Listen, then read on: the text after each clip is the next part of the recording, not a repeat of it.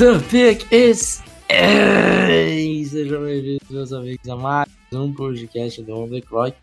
Eu sou o Felipe Vieira e você notou que eu consegui até fazer o com a minha garganta saudável novamente? Que saudade disso. Olá, Davis.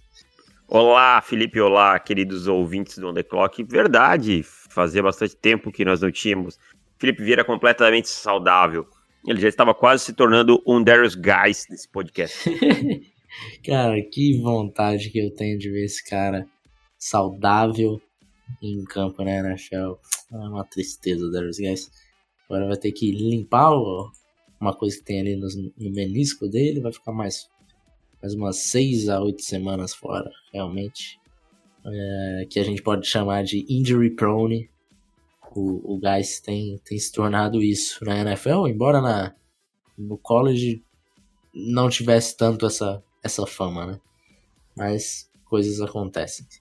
Davis, já começamos NFL, estamos gravando pré-Thursday é, pré Night entre Panthers e, e Bucks nesse momento, que jogam no dia de hoje. É, me deixa seu palpite só para esse jogo. De, beleza, depois a gente faz o resto. Esse jogo é Carolina Panthers. Panthers, também vou de Panthers. E você Lembrando, está... Isso que eu ia lembrar, estou vencendo por 2 a 0 após a primeira semana. Exatamente, estou vencendo por 2 a 0 Porque. E eu fiquei muito perto nas duas, né, cara? É uma tristeza muito grande. Um foi. Ah, não, mas a do. do ah, não, dos, é, dos, é. dos Bucks não. não do, dos Texans e, e Saints, realmente eu fiquei. Ah, quase que a jardas, né? De, de vencer essa partida. Mas tudo bem, acontece. Dedico essa vitória a ele. Bill O'Brien. Bill O'Brien. Nossa senhora, como pode ser tão energúmeno? Um abraço, Bill O'Brien.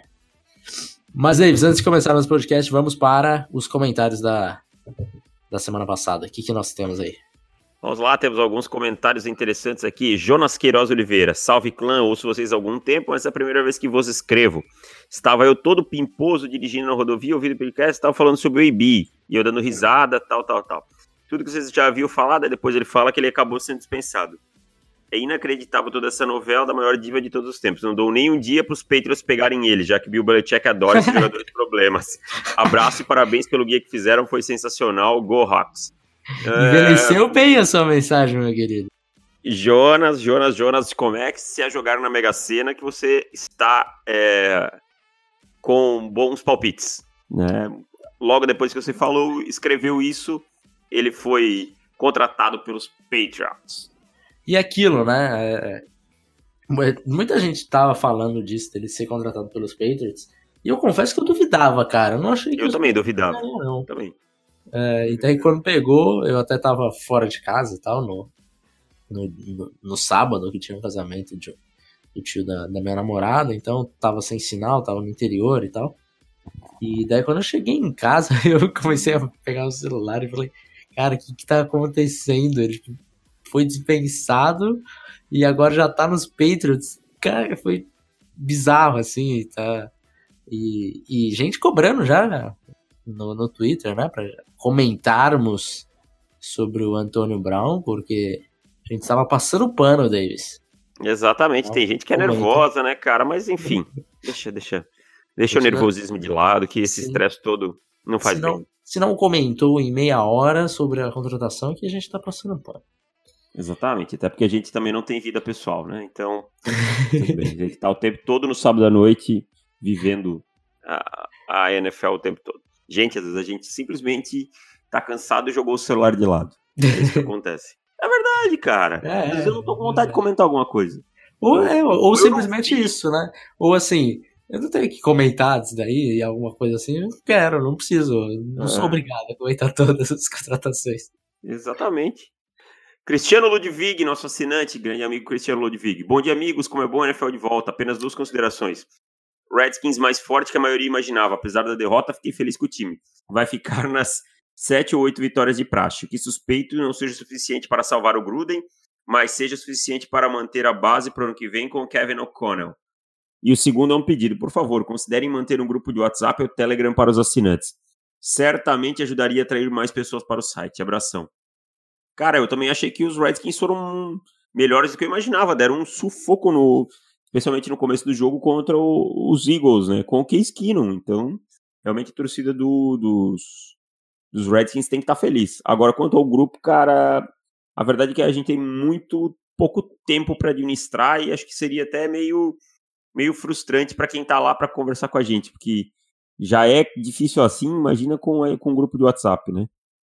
É, a questão não é nem de, ah, não, vai ficar muita gente ali e, e a gente não quer que as pessoas tenham nosso contato e tal, tal, tal. Nada disso. É simplesmente porque é, é uma coisa meio difícil de administrar assim e às vezes você fica, por exemplo, eu e o Davis trabalhamos normalmente, né? Então, é, no horário comercial é, é, um pouco até mais difícil de localizar a gente e tal. Então daí as pessoas de repente comecem a achar que a gente está fazendo pouco caso e não seria isso. Daí ficaria uma certa. Um, seria uma certa decepção de vocês e a gente não quer decepcioná-los. Mas assim, se a gente começar a acertar as coisas e começar a levar para um caminho certo e começar a ficar mais tranquilo com o serviço e tal, é algo que a gente pensa assim, com certeza. É, talvez num futuro mais breve do que a gente imagina. Exatamente. O, desculpem todos os, os, assinantes, leitores desse site maravilhoso que é o On The Clock, mas ele não é nem o leitor número um assinante, ele é o zero, o maior, o inigualável, Vitor Bastos. o Vitu, uma lenda viva lá da, de, de Madureira. De, não, de Madureira não, de. Como é que é? Bento Ribeiro. Tá? Onde nasceu onde nasceu o fenômeno, nasceu o segundo fenômeno chamado Vitu. Mandou uma, uma pergunta maravilhosa. Oi, chapas. Gostaria de deixar um questionamento. Num embate entre os quais, entre os que nunca erram, quem venceria a taça meu GM nunca erra? Jerry Jones ou Chris Ballard? Cara, essa batalha é boa, porque são duas. Bom, se fosse o Bruno Virgílio que. que Eu tenho meu voto já. Estivesse julgando, seria o Jerry Jones. Mas, dadas as circunstâncias atuais, Chris Ballard leva porque ele é a grande paixão da torcida do Indianapolis Colts. O Concorda? meu voto. Concordo com tudo que você falou, com, ex, é, com exceção do meu voto. O meu voto vai para Jerry Jones. Porque Jerry Jones está fazendo isso há muito mais tempo que Chris Ballard.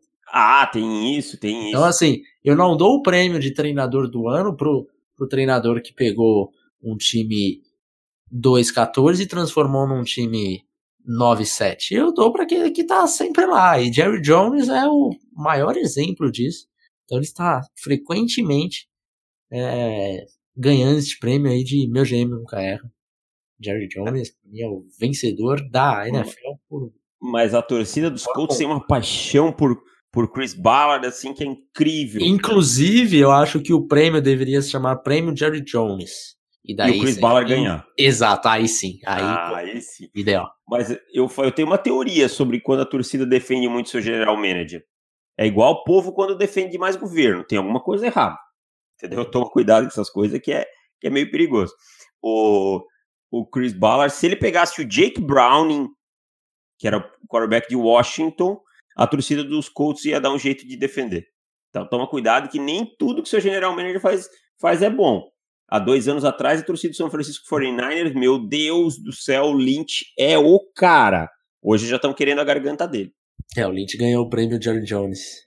é. Foi vencedor desse prêmio aí. E lembra quando a, quando a gente falava, ah, eu não acho, não sei se esse movimento foi tão. Ah, o Lynch sabe o que ele faz, porque esse movimento dele, lembra o que ele fez no draft do ano passado? Era, era assim, era nessa pegada. E o Chris Ballard tá nessa pegada. Bom, meu general manager é uma droga, então. uh, Lucas Brogni. Eu simplesmente não aguento mais os planos de jogo do Seahawks. O Zach Taylor deu uma aula de como desenhar e chamar as, as jogadas para o Schottenheimer. Felipe, repita sua frase sobre Cincinnati Bengals e Seattle Seahawks, que ela vai resumir esse comentário do Lucas. Ah, lembrei da minha frase. Estava pensando qual frase que tinha aqui. Eu comentei no podcast Pro. Se você não é assinante Pro, assine que você está perdendo coisas como essa. que os Bengals jogaram como se tivesse o, o Russell Wilson e os Seahawks jogaram como se tivessem Andy Dalton. Exatamente. Então isso resume bem os planos de jogo de Brian Schottenheimer. Certo, fechamos os comentários por aqui, Felipe. Maravilha, então vamos para o podcast de hoje. Que hoje a gente vai voltar um pouquinho nos nossos moldes, um pouco mais do ano passado. Que você lembra que a gente comentava prospectos, né? Pegava, cada um pegava, falava de três prospectos e tal. Para esse ano a gente começou a falar um pouco mais dos jogos e tratar de alguns prospectos que estavam nesses jogos.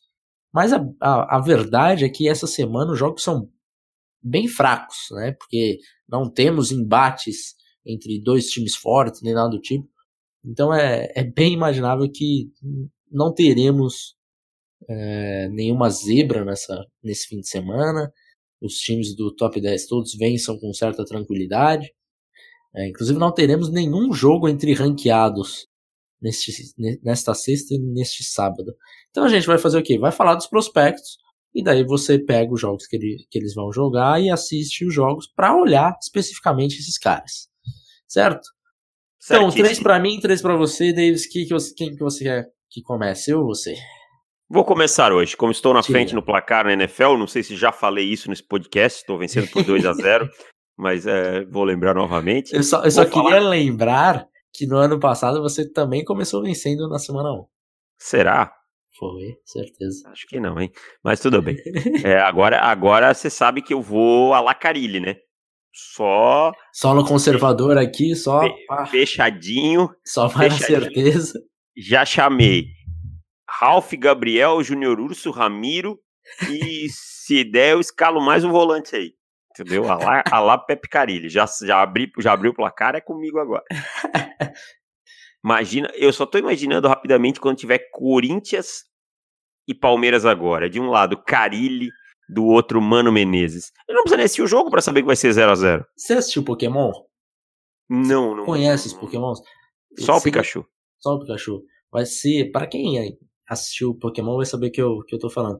Vai ser uma batalha de Metapods. Metapod era um Pokémon, Davis, que ele não tinha nenhum golpe. Ele só ele só se protegia e ficava mais firme, né? Que ele era um casulo. Então ele só ficava, só ah. aumentava a defesa dele. Não tinha, não fazia nada, ele só aumentava a defesa dele. Vai ser mais ou menos isso. Aí ficava dois metapods parados, um olhando pro outro, usando a habilidade de ficar mais forte defensivamente. E é isso. É. Ou uma bola parada milagrosa de alguém assim que, que pode é, ser. Que, que é um, um golpe especial. É, o golpe especial do Corinthians é o Danilo Avelar. Meu Deus, olha que nível. Não chegamos. Mas tudo bem. Uh, voltando ao assunto, eu vou falar de um prospecto que eu sei que você gosta. O, é, eu já vi pronúncia dos dois jeitos, mas é Tilan Wallace, né? O certo, Tilan né? Wallace, exatamente. Tilan Wallace. Tilan Wallace, de Oklahoma State, escola treinada pelo nosso queridíssimo Mike Gandhi, uma figura icônica do, do college football. Já é uma escola com tradição em formar bons recebedores, né? O Des Bryant veio de lá, é, o James Washington há, dois anos atrás, o, o Marcel Waitman, que estava até esse tempo nos Raiders, não sei se está em algum outro time agora. Então é uma escola que tem uma tradição no jogo aéreo, que costuma formar bons recebedores. Deve ter outros nomes aí que eu não, não estou me recordando é, de cara, mas é, é tem tradição. Ah, o uh, que, que eu posso falar sobre o Tylan Wallace? Tylan Wallace, um cara extremamente veloz, tá? muita velocidade, um cara que para mim consegue fazer uma mudança de direção muito boa, e isso me agrada. É, quando ele vai fazer algum break ou alguma quebra, ele não precisa, ele não perde tempo nessa quebra, é uma quebra eficaz, mas que ele consegue manter a velocidade. Um jogador interessante com a bola na mão, tá? É um cara que depois da recepção consegue ter uma boa visão do campo, enxergar um bloqueio, e aí ele usa toda essa velocidade dele para ganhar jardas. É um cara que consegue fazer muitas vezes o defensor perder o ângulo certo. Isso é muito importante. Aliás, eu acho que jardas após a recepção é uma coisa muito subestimada no futebol americano, em especial na NFL. Tá? Jardas após a recepção. Essa primeira semana da NFL provou isso. Se a gente pegar times que tiveram vitórias apertadas, muito foram por planos de jogo que foram construídos ao, em torno de recebedores ganhando jardas após a recepção. É, um cara que consegue separação, que é importante demais, né? Consegue criar janela para o seu quarterback. E um cara que me agradou o controle do corpo dele. A forma como ele nas bolas na lateral, uma bola é, colocada em cima, ele consegue controlar o corpo dele para se ajustar a bola, a, a cair dentro do campo, num back shoulder. Então é um jogador que tem, tem tudo isso que me agrada bastante. Agora, o que eu não me agrado tanto no Tylan Wallace. Eu preciso ver mais ele contra a cobertura press. Praticamente eu não vi. É. E o pouco que eu vi, ele não foi tão bem sucedido. Tá? Outra coisa é que ele é um cara listado com 6-0, se não me engano, mas ele não me parece ter 6-0, parece ser um pouco menor. E ele tem 185 libras, isso dá 83 quilos, mas ele é muito magro. Ele precisa de massa muscular tá? é, para sobreviver na NFL. E terceiro é que a árvore de rotas de, de Oklahoma State que ele executa, para mim, é um pouco limitada, então eu não consegui ver muitos double moves, não consegui ver algumas rotas mais complexas, esse tipo de coisa. Eu preciso precisaria ver um pouco mais das rotas dele. Tem muita deep, muita post e muita comeback, né? E slant. São quatro rotas assim que são, são a base. Uhum. Então, outras rotas aí como dig, esse tipo de coisa, corner, que são menos, eu precisaria ver mais. Mas é um jogador bem interessante para ficar de olho, é um cara que é, joga mais como Z ou, ou slot, é, dificilmente vai ser um X na NFL, mas é um jogador bem interessante, com boas mãos também, esqueci de falar disso, que eu vou ficar bem de olho nele até o final da temporada. Cara, quando eu comecei a ver o Tylon Wallace, até na semana passada, eu contava muito com ele de ser a arma vertical e confiar o jogo dele em cima disso, né? Só que no, no jogo agora da, do sábado, que ele teve 180 jardas, 3 touchdowns, né? É, contra a McNC, né? Isso, e foram 5 recepções, 180 e 3 touchdowns. E quando eu vi as estatísticas, eu falei, ok, ele deve ter recebido alguma bola longa de 60 jardas, coisas do gênero, para inflar um pouco isso, né? E não, não foi o caso. De, a maioria dessa, dessas jardas extras foram que ele ganhou mesmo depois da recepção. Então eu imagino que até num, num futuro próximo a gente consiga ver ele mantendo esse número, até pelo, por ele não ter conseguido ainda uma, uma bola longa, uma, uma rota gol e tal. E a gente viu também ele nesse último jogo fazendo aquela recepção contestada, né? Puxando, tirando a bola do, da mão do, do cornerback. Então, é, a cada semana que passa eu começo a ficar mais interessado com o Tylon Wallace, que ele tem mostrado coisas que eu não imaginava que veria nele. Então, realmente é um dos, dos meus wide receivers aí que eu estou bem interessado. Com muito isso que você falou do Press, né? A gente às vezes se empolga demais com wide receiver, com a, no college, principalmente saindo de Oklahoma State, de universidades assim e da, saindo da Big 12 e a gente não vê ele muito em press. Então a gente tem que tomar cuidado com isso para não se empolgar é, demasiadamente com, com o garoto. Até porque na NFL a vida é outra, né? E exato, ela é muito mais dura nesse exato, ponto. Exato. Então, para chegar na NFL, é, não me parece assim, ser um cara que vai brigar ali para sair no topo ou que vai, vai chegar e vai destruir a NFL no, no ano 1. Né? Precisa, precisa colocar um pouco aí, situar um pouquinho no, no jogo, então demora um pouco essa adaptação saindo de uma universidade assim. E, e não a gente não tendo essa experiência dele, né? A gente não vê essa experiência e quando vê é uma situação que você não fica muito confiável ainda. Então realmente tem, tem bastante coisa ainda para trabalhar, mas as ferramentas são, são bastante interessantes do Tron Wallace. É verdade. E assim, Meu jogador. Só um pouquinho. Jogador do Mike Gandhi, né? Então já temos um apreço especial. Exatamente. Meu jogador, eu falarei de jogadores de linha ofensiva e tight hoje. Meu primeiro. Eu vi que você estava empolgado em, em jogadores de linha ofensiva e tight Você é estava é estudando assim... algum esquema de bloqueios, alguma coisa que, que, que Não, chamou... porque eu acho que a gente ainda falou pouco de offensive tackles, né? né? É durante é essa, essa pré-temporada e tal. A gente falou pouco, então eu queria começar a dar uma focada para para colocar todo mundo preparado para isso. é, durante, durante o processo do draft inteiro. E o primeiro jogador que eu trago é o Lucas Niang, right tackle de TCU. Niang, além do nome maravilhoso, ele tem 6'7", 328 libras. Então, é um jogador que tem uh, todas as ferramentas físicas necessárias para ser um, um, bom right tackle. Não só é, os atributos físicos, como também o atleticismo. Então, a gente vê força nele, vê é, a agilidade, velocidade, então são coisas que, que me agradam bastante no Niang. Ele não cedeu nenhum sec na temporada passada, né? jogou como right tackle mesmo, então assim, a gente já começa a ter uma ideia de, de quem draftá-lo vai draftar para jogar como right tackle mesmo, porque não jogou em nenhuma partida em TCU como left tackle. É, é uma, uma transição complicada de se fazer, assim. Então, ele pode ser o primeiro. Primeiro, primeiro offensive tackle, não, né? Mas, sei lá, o offensive tackle 3, mas que acabe saindo como o T5 do, do draft, porque ele é um, quase que exclusivamente um, um right tackle. Né? Então, esse fator vai acabar caindo um pouquinho, ele vai fazer ele cair um pouquinho no draft. Muito bom jogador no, no pass protection. Eu acho que ele ainda precisa evoluir no jogo terrestre trabalho de pés precisa melhorar em vários aspectos, ao meu ver. É, e assim, é uma situação que falta até um pouco de consistência nele, né?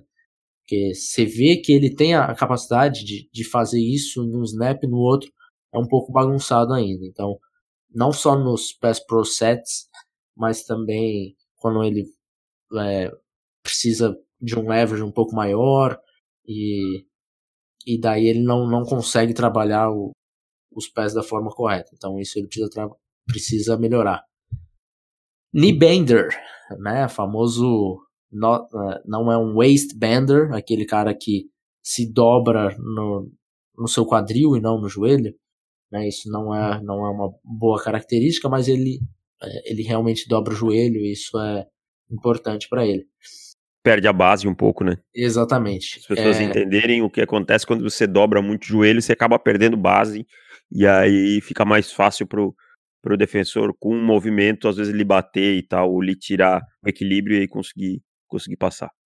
E, e ele consegue manter esse equilíbrio, assim, é uma coisa que, que, eu, que eu gostei bastante, assim, não vi ele perdendo equilíbrio em jogadas, acho que nos pontos que ele perdeu, foi, foram aquilo que eu comentei do, do trabalho de pés, né? Às vezes está com um pé fora do um pé é, levantado e daí aí chega no momento que ele está sendo é, teoricamente golpeado e acaba perdendo um pouco da base por causa disso. Mas é, é, é um trabalho que ele precisa melhorar o, o footwork dele. Então acho que é um pouco mais mais fácil de, de se corrigir, até porque ele tem uma boa agilidade. Né? A então... passada dele é larga, né? Eu, eu, gosto da passada dele. Tem uma Exato. passada larga, ele consegue abrir bem a base. Pelo que eu vi dele, que depois você me falou, eu fui dar uma olhada. É. É, claro, não vi com tanta atenção que você viu que tá vendo o tape dele há mais tempo, mas é ele consegue fazer aquele, aquele espaçamento que faz com que o bend do, do adversário tenha que ser, tenha que ser maior, né? Faz Isso. com que o cara tenha que contornar um espaço maior. Isso eu gostei nele. É, ele, ele consegue consumir bastante, bastante campo, né? Com, com uma passada. E, e tem uma, uma boa agilidade no, no, seu, no seu atleticismo em geral. Eu acho que é um cara que tem esses pontos para evoluir ainda, mas ele tem todas as ferramentas necessárias. Tem a capacidade de ser o, o primeiro right tackle desse, desse draft, né? A gente tem, tem o, o Wirfs, que jogou como, como right tackle também, mas está fazendo a transição para left tackle, né? O Tristan Wirfs de Iowa. O Andrew Thomas, que para muitos é o offensive tackle número um desta classe. Ele é, ele é um left tackle. É, temos o Prince Tegawanogo, que também é um left tackle. É, então, assim, é, parece que está tudo preparado para ele ser o primeiro right tackle. Assim. Pelo menos nesse instante, ele é o, o, o meu right tackle 1 desta classe. Ele é senior já? Ele é senior. Ele, é. Eu, li, ouvi até umas entrevistas dele e tal, para entender por que, que ele não se declarou, né? e ele falou que ele recebeu uma nota que não era de primeira rodada, Ele falou, eu só vou sair se for a primeira rodada. Como não foi, falou, vou retornar, melhorar o que eu preciso melhorar, porque eu sei que tem coisas. Isso é uma mentalidade boa, hein? É, eu gostei. Gostei bastante dessa entrevista dele. E daí eu eu saio para ser primeira rodada. Foi isso é, que ele então, Mentalidade interessante. É, eu, eu gostei dele. Eu, eu, ainda tenho algumas dúvidas se ele vai conseguir melhorar tanto a ponto de ser uma primeira rodada. Não sei, não sei, mas potencial ele tem. Eu lembro que ano passado algumas pessoas falavam o nome dele, mas como a gente não sabia se ele ia se declarar ou não, acabou ficando de lado. Uhum. Mas é um nome legal. Vou passar para o meu próximo nome. Os próximos dois nomes jogam no mesmo time, tá? Mas vou começar com o jogador de defesa que eu selecionei, o único deste podcast. E ele tem um nome que vai ser alegria da quinta série, né, cara? Vai ser alegria a, a quinta série que habita em mim, saúde a quinta série que habita em você, que é o Jeffrey Okuda. Tá? Jeffrey Okuda, e eu vou tratá-lo aqui por Jeffrey nesse podcast. Jeffrey, aliás, é personagem fabuloso de uma série de TV. Quero ver se você sabe, pega essa referência. Jeff? Jeffrey. De O Maluco no Pedaço. Ah, exatamente, o grande mordomo Jeffrey. Maravilhoso, grande personagem. Uh, mas, falando sobre o Jeffrey uh, aqui no, no podcast, como diria o nosso grande amigo Pedro Pinto, o Jeffrey é um, é um cornerback da escola de Ohio State. A gente sabe que Ohio State também é uma, uma universidade com tradição em formar bons defensive backs. É, o que eu gostei nele, um jogador joga nos dois temas, o Ohio State mixa isso bem, é, então a gente já consegue ver ele trabalhando em press, e isso é uma coisa que eu e você é, até conversamos esse tempo, que é uma coisa que a gente vai levar muito em conta esse ano, tanto para cornerback quanto para wide receiver, e até a gente acabou de falar isso do, do Tylan Wallace, que é o trabalho em press, que é o trabalho na linha de scrimmage, que é tão fundamental nas duas posições na NFL, né? Então a gente já vê ele trabalhando em press, ele coloca a mão no peito do, do recebedor mesmo, é um cara acostumado com isso, é, agressivo na, na linha, faz esse bump. É um cara que tem quadris muito fluidos para mim, faz a, a mudança de direção com tranquilidade, sabe? Sem perder tempo, sem, sem, dar, sem dar separação para o recebedor por isso. O trabalho de pés dele é muito fluido, é muito desenvolvido. É, sabe quando você vê a passada coordenada, o backpedal coordenado? Você nota assim que esse cara tem, tem isso natural, sai ao natural dele. Ele não precisa é, ficar prestando atenção nessa mecânica. E eu gosto também da velocidade e explosão dele, tá? Ele consegue explodir muito bem e tem uma, uma velocidade, principalmente em profundidade, é muito difícil de ser batido. Por outro lado, ele é um cara que, para mim, precisa aprender a taclear. É, às vezes, ele não é um cara que foge do jogo corrido, que foge do screen game, nada. É, mas ele é um cara que ainda perde muitos tackles pela técnica incorreta. Às vezes ele vai muito na, no peito do adversário, na direção do peito do adversário, vai um pouco afoito. Isso faz com que ele perca tackles. E ele precisa desenvolver os ball skills dele. Ele é um cara que consegue muitos passes desviados, mas não tem interceptações na carreira, tá? Isso é um problema, eu acho que ele pode. Um cara que teve oito passes desviados na temporada passada, se não me engano. É, oito. E não teve nenhuma interceptação. Ele precisa aprender a atacar a bola. Ele não busca isso, ele não tem esse instinto de buscar a bola e trazer, tá? Ele vai para conseguir o corte e tal, mas ele precisa melhorar isso. E outro ponto é que às vezes eu acho a reação dele quando, por exemplo, ele está no fundo da zona, o cara trava um pouco antes, eu acho que ele demora um pouco a reagir, pode ser essa, essa percepção, essa leitura dele, pode ser um pouco mais rápida.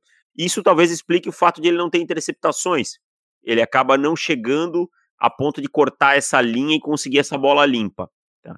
Então ajuda a entender. Mas é um jogador é, que tem aí 6'1 ou 6'2, 6'1, 200 libras. Talvez tenha 6'0, mas já é uma boa altura para cornerback Uhum. É um cara que os times com certeza vão estar de olho para a primeira rodada. É, o, o Okuda é um dos caras que o. Essa universidade, o Ohio State, sempre produzindo muitos cornerbacks. Eu acho que ele está alguns passos atrás dos últimos que saíram ali em primeira rodada tal, né? Esses principais nomes. Eu não sei se ele vai ter esse, esse estofo para chegar ali no, na primeira rodada. Principalmente por causa disso que você falou, eu notei bastante. Falta de antecipação e tal. Então, veremos. É um jogador que interessante, mas assim, se tivesse que fazer uma board hoje de, de cornerback, certamente é, Paulson Adibo, Bryce Hall, é, Trevon Diggs talvez estaria na frente, CJ Henderson, então assim, ele ficaria um pouco abaixo desses caras, ao meu ver. Jalen Johnson. É, o que eu digo assim, eu não sei nem se a minha nota para ele, entendeu? Uhum. Acho que talvez não vá ter nota de primeira rodada com a gente, provavelmente não. Mas o que eu digo é que os times vão ficar de olho nele ah, por essa questão física, por essa questão atlética dele ser tão boa. A gente sabe que os times andam valorizando bastante isso na posição de cornerback, né? Uhum.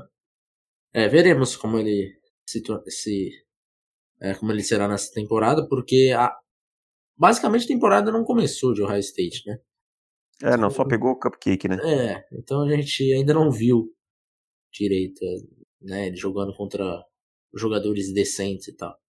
Mas daqui a pouco chega o um momento. Aliás, belo, apesar de serem cupcake, só rapidinho, belo começo de Justin Fields por Ohio State, hein? Ah, sim. Encaixou sim. belamente no sistema até agora.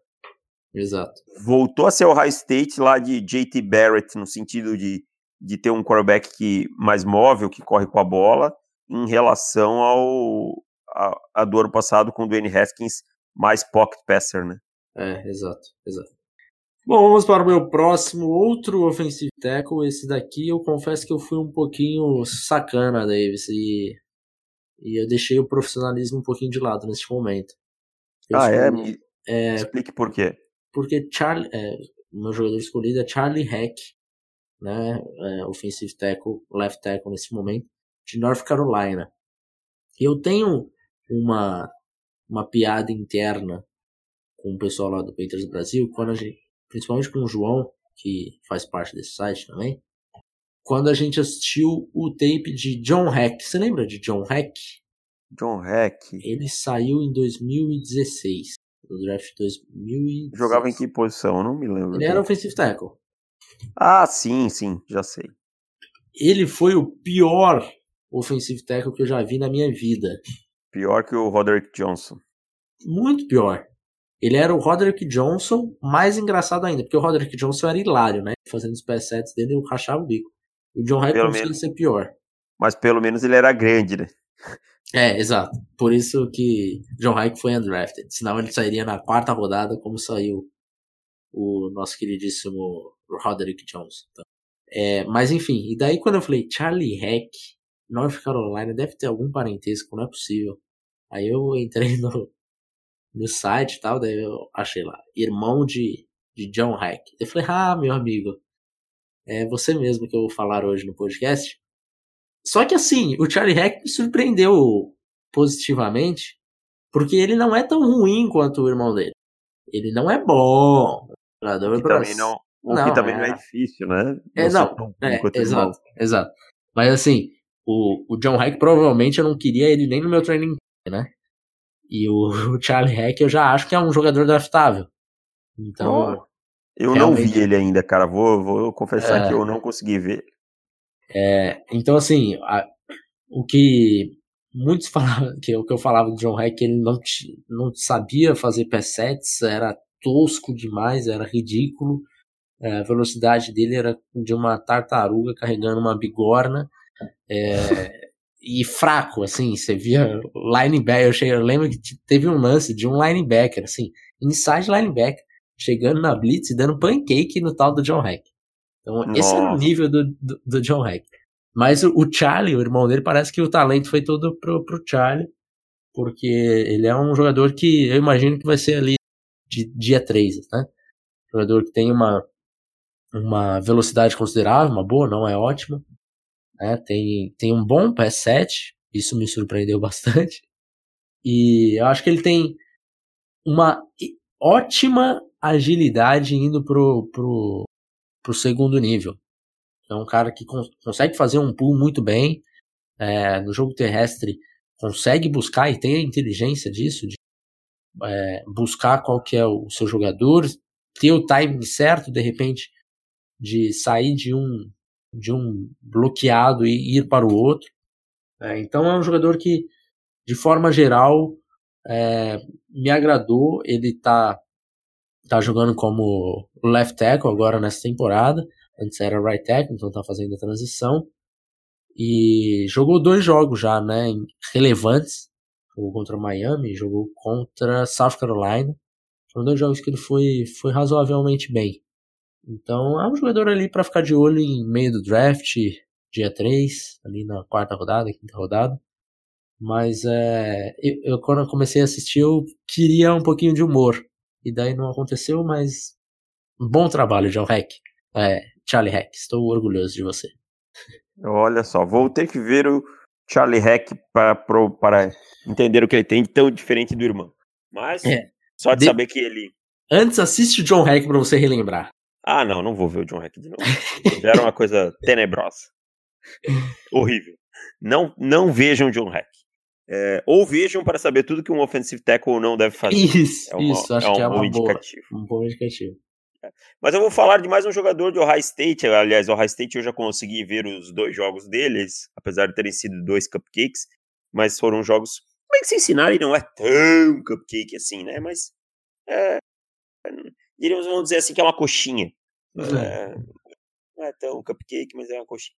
E eu vou falar de um running back, cara, que não tem sido tão falado. Eu falei que merecia até mais amor por nossa parte. A gente fala tanto de Travis Etienne, Jonathan Taylor, do DeAndre Swift, que são jogadores que estão lá em cima na, nas Birds, mas é J.K. Dobbins. J.K. Dobbins, jogador de Ohio State, é running back, é um cara que ano passado já vinha tendo grande, é, muitas carregadas, né? É, dividia muitas com o Mike Weber. É, ele, acho, ele é júnior agora, se não me engano. Mas é um jogador que, cara, merece mais atenção por ser um running back moderno, um running back daqueles que a gente está procurando para NFL. Jogador com cortes, com uma explosão muito boa, cara que capaz de bater home run, e isso é clássico de, de, de Ohio State, né? Uhum. É, jogador capaz de, de, de produzir é, grandes jogadas. Em qualquer, qualquer buraquinho ele vai transformar numa grande jogada. Tá? E um jogador que, que assim tem uma boa visão, uma tomada de decisão interessante. Isso me agrada. Um cara que está começando a ser envolvido. Ano passado foi envolvido mais. Esse ano, talvez por conta do, da fraqueza dos adversários, não foi tão envolvido ainda no jogo aéreo mas é um cara que quando recebe a bola consegue ganhar muitas jardas depois da recepção. Ano passado ele teve 263 jardas, não é nenhum número tão expressivo, mas a gente tem que lembrar que ele dividia carregadas e snaps com o Mike Weber, mas é um cara que produz legal depois da recepção. Uh, eu lembro de um jogo dele contra a Northwestern, que ele foi muito bem, teve, teve algumas recepções interessantes. Acho que isso pode ser mais explorado e deveria ser mais explorado, talvez não vá por conta do sistema de Ohio State, mas Acho que é uma transição é, suave para ele para a internet. Ah. Para a internet? Olha só, eu tava olhando um negócio aqui, tá escrito internet e falei. uma transição aqui, suave para. Tranquilo aqui, pra... deitado na minha cadeira. Só... Não, é que apareceu uma mensagem, não sei o que, internet. pra... Uma transição suave para NFL. Não precisa editar isso aí, não, deixa aí. Uma transição suave para para NFL nisso daí, tá? Então, o, o Dobbins é, é, é, um cara assim que me agrada bastante de ver ele jogar. É, eu só gostaria que ele fosse um pouco mais nasty, um pouco mais é, agressivo na hora de encarar os bloqueadores. Ele está sempre tentando cortar. E ele é muito, muito bom nisso, em cortar, em fazer os caras perderem o ângulo e em reacelerar. É, ele vai de 0 a 100 muito rápido, sabe? Uhum. Ele trava, corta, e consegue reacelerar muito bem. Mas tem momentos que você tem que encarar o bloqueador. Tem, tem, que encarar o defensor. E ele tem que fechar a cabeça, fechar o corpo e encarar. Entendeu? Fazer a tartaruguinha ali mesmo e enfiar o ombro no cara. E eu, e eu acho que ele tem, tem massa para isso. É um jogador denso, é um jogador firme, sabe? Mas ele não. Ele tem 217 libras. Ele não é um cara que, que busca isso. Eu queria ver um pouco mais essa atitude dele, talvez até mais em goal line, esse tipo de coisa. Pode ser que nos próximos jogos, quando o High State agora realmente vai ter adversários mais fortes, ele, isso comece a aparecer. Mas essa é uma vertente do jogo dele que eu quero enxergar melhor. É, ele é um pouco mais aquele running back, um pouco mais técnico, né? Exato. É, Tem uma então, finesse maior. Exato, exato. É um estilo um pouco diferente. E, e na temporada passada, Eu acho que ele não é, não é tão comentado assim por, por ele ter dividido muitas carregadas e tal com o Mike Weber, não ter sido dono do backfield de, de Ohio e esse ano ele vai dividir carregadas também, né? Só que com o Justin Fields, né? Exato, exato. Mas assim, ele, o, o running back 1, quando você olha, você. Ah, não, é ele. Você é ele. olha é J.K. Dobbs, não, não tem conversa. Então, espero que ele deva crescer um pouquinho ainda no, no processo para draft. Embora quem, quem acompanhe mais, mais de perto já, já sabe, né? Já tem falado bastante dele. Mas é para o público geral que acompanha de longe, é, acho que ele deve, deve crescer durante a temporada. É um jogador assim que me agrada bastante. Provavelmente não vai ser primeira rodada, né? Não, não vai uhum, ter nota é. de rodada, mas é um running back que assim, se o seu time é, precisar, você pode ficar bem, bem feliz é, se pegar ele no segundo final do segundo round, terceiro e tal. É um cara que para mim tem, tem tudo para ser produtivo na NFL. Deus, agora eu vou falar de um Tyrande. E para quem lembrava dos para quem lembra do podcast que a gente fez sobre Tyrands, a gente chegou a ter uma discussão de ter mais Tyrands e Ivan Ingrams é, a, cada, a cada ano que passa, né? Não só pro college, como também na NFL, né? E eu vou. O cara que eu vou comentar é um cara exatamente assim, que é o Bryce, Bryson Hopkins. Tem um N no Bryson Hopkins. Bryson. Né, de, de Purdue um, um jogador 6'5", 245 libras, é sênior também, então não é como se ele eh, tivesse a primeira oportunidade agora pro draft, já, já teve no ano passado, não foi, porque provavelmente não deve ter gostado que, que recebeu de nota, é, mas é um jogador muito Ivan Ingram, assim, né, de, muito Hunter Bryan, Hunter Bryan que a gente comentou aqui de Washington, é, com muito, muito fluido, com, com muitos problemas de, de bloquear, porque simplesmente ele não fica para bloquear. Você não vê ele bloqueando quase nunca. Né? E na maioria das vezes ele alinha como slot mesmo, então não tem nem. Eu essa... não sei nem porque que ele tá. Às vezes a gente até se pergunta por que, que tá listado como Tyrene, né? Que... É. É porque assim, passou de 235 libras é Tyrene, entendeu? Exatamente. É mais ou menos isso. Então, é, ah, qual, qual o seu altura? 6'5". Hum, 6'5 é interessante. Seu peso, 245. Ah, vira Tyrene, amigão. Vira Tyrene. É isso. Não tem velocidade para ser wide receiver. É, aberto, X, é Tyrene. Exato. Então, até para dar uma disfarçada, né? É e, verdade. E é aquilo, é um jogador que é, a gente vê bastante no tape dele conseguindo fazer recepções com bom catch radius e conseguindo mudar a direção, ganhar jardas depois da recepção. O que me preocupa um pouco no Hopkins é que eu acho que ele não sabe criar separação ainda.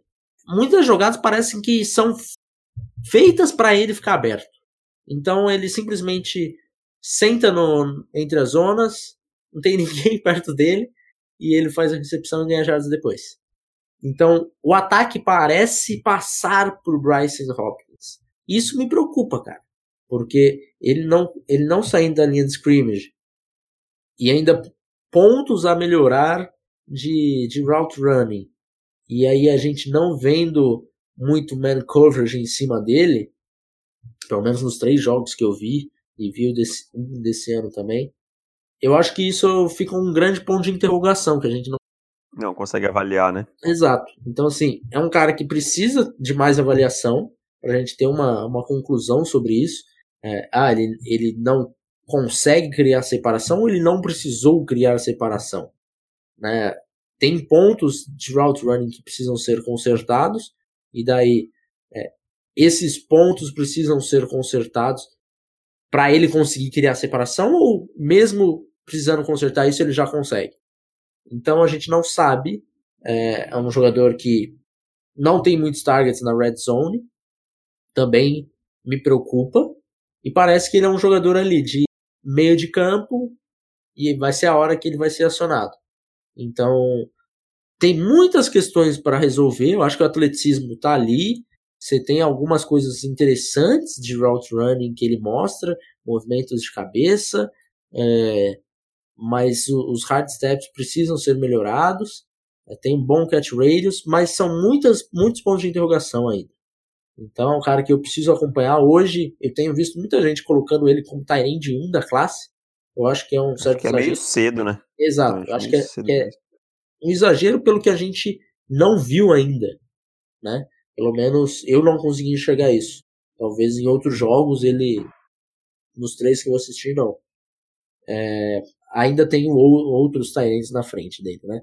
Mas mesmo assim é um cara que tô com o alerta bem ligado. Inclusive jogos Purdue é, nesse fim de semana eu acho que eu vou, vou dar um valor para assistir o Hopkins. É Purdue e quem? Ah, deixa eu confirmar o que é. Tinha visto que era um jogo meio, meio relativamente interessante. Ah, é interessante sim. É Purdue e TCU. Ah, o jogo então, que dá pra você ver o, o Niang também, então. Exato, exato. Então a gente então... vai ver. Nos, nos dois lados da bola tem, tem coisas para se assistir. Ah, então eu também vou, vou assistir esse jogo. Agora você me deixou curioso. Vou, vou ver este jogo nesse, nesse, nesse próximo final de semana. Já que não temos jogos muito competitivos e tal, os demais prospectos ficam para depois. Vou aproveitar um jogo que tem dois prospectos aí interessantes. Exatamente. Deus, vamos para os nossos palpites da semana? Vamos lá, vamos lá, vamos lá. Lembrando vamos. que estou ganhando por 2 a 0. Ué, agora que inferno, viu? É louco, meu. Se prepara. Vamos lá. Quinta-feira, você já falou Panthers, também vou de Panthers. Domingo, começando por Cardinals e, e Ravens em Baltimore. Ravens com até uma sobra. Ravens também. Mas assim, é, eu comecei a ver a, as, as, a spread desse jogo. Eu acho que eu vou postar nos Cardinals, cara. Porque são quase duas postas, estão 13 pontos e meio. Talvez não seja tudo isso, eu também acho que não.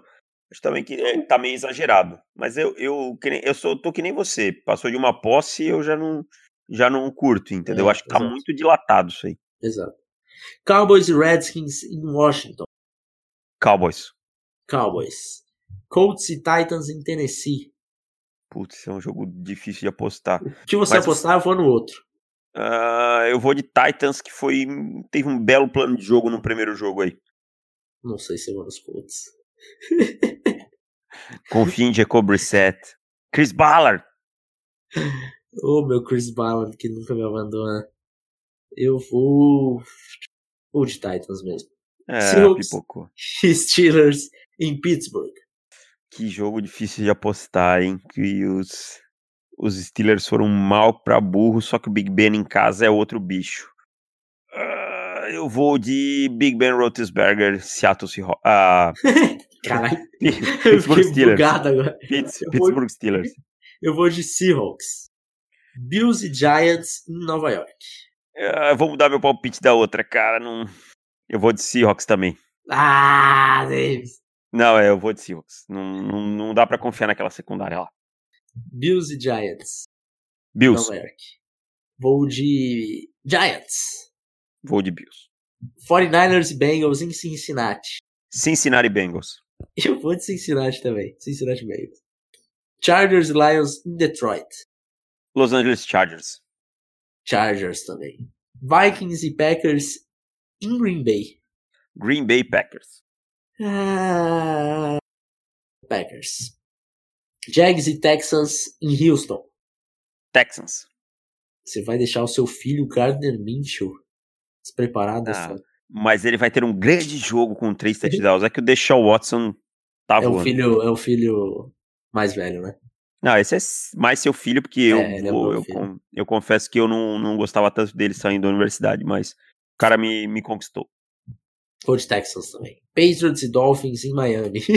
Porra, Desculpa, por mais que tenha, por mais que tenha sempre a, a mágica do em Miami e tal, não dá não, brother. É Patriots. Patriots também. Cara, se Miami ganhar esse jogo, velho. Cara, é pro Tom Brady nunca mais jogar em Miami, cara. Exatamente. Cara, eu acho que eu venho do meu mando de campo quando for jogar contra os Patriots pra Miami. Ah, não, não pode, cara. É incrível isso aí. Não, não, se ele perder esse jogo aí, não tem. Chiefs e Raiders e Oakland. Chiefs. Chiefs. Saints e Rams em Los Angeles. Uh, Drew Brees é outro bichinho fora de casa. Vou com os Rams. Também vou com os Rams. Bears e Broncos em Denver. Denver Broncos. Bears. Eagles Temos- e Falcons. Oi? Temos o quê? Duas discordâncias até Duas. agora? É, Bears e Broncos e Bills e Giants. ok. Eagles e Falcons em Atlanta. Philadelphia Eagles. Philadelphia Eagles. Monday Night sem Sam Darnold. Vamos Monday Night de Trevor Trevor Simeon. Simeon! Nossa, que Ai, saudade que eu não estou de ver. Browns e Jets em Nova York. Browns.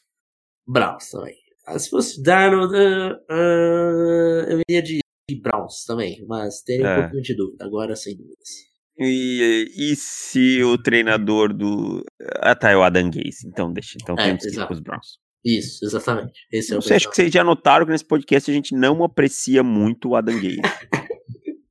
Eu acho que a gente deve ter um, um gráfico assim Uhum. de quantas vezes Adam Gaze foi citado ou De maneira. é, de maneira negativa. É. E só para deixar aqui claro para os o torcedores. under de Adam Gaze citado de forma negativa nesse podcast. O under de é- 15. É. Só para deixar claro os torcedores dos Colts, eu gosto do trabalho do Chris Ballard, acho que ele fez, faz um bom trabalho, mas é, é, tá, tá tomando uma proporção meio exagerada essa, essa idola- idolatria em torno dele, que parece que nada que ele faz pode ser criticado. É mais ou menos como o Bill Belichick, é, os movimentos de Bill Belichick também, tem muita gente, ah, não pode criticar. Não, pode sim, pode sim, e, e vou sempre criticar quando eu achar que tá errado. Fechamos, Davis. Fechamos por aqui. Fechamos que agora eu vou me preparar para o jogo. Qual é o cardápio de hoje? Precisamos dar mais cardápios, cara, para as pessoas verem NFL. É verdade. Sim, precisamos dar mais cardápio. Para hoje, quinta-noite, com certeza não, porque elas, quando ouvirem esse podcast, o jogo já é de quinta, já foi. Mas para domingo, para domingo à tarde, assim, o jogo das duas, é, eu, eu, eu. Uma carne que eu gosto muito para fazer na, na churrasqueira é a, a maminha na mostarda. Super Hum, simples bom. de fazer, prática. Então, vou deixar como dica a maminha na mostarda. Cada, cada programa, então, teremos uma, uma dica de petisco, petisco da rodada. Novo quadro Exatamente. do On The Clock. Semana que vem eu trago um petisco da rodada. Então tá combinado. Um abraço, galera, e tchau. Tchau.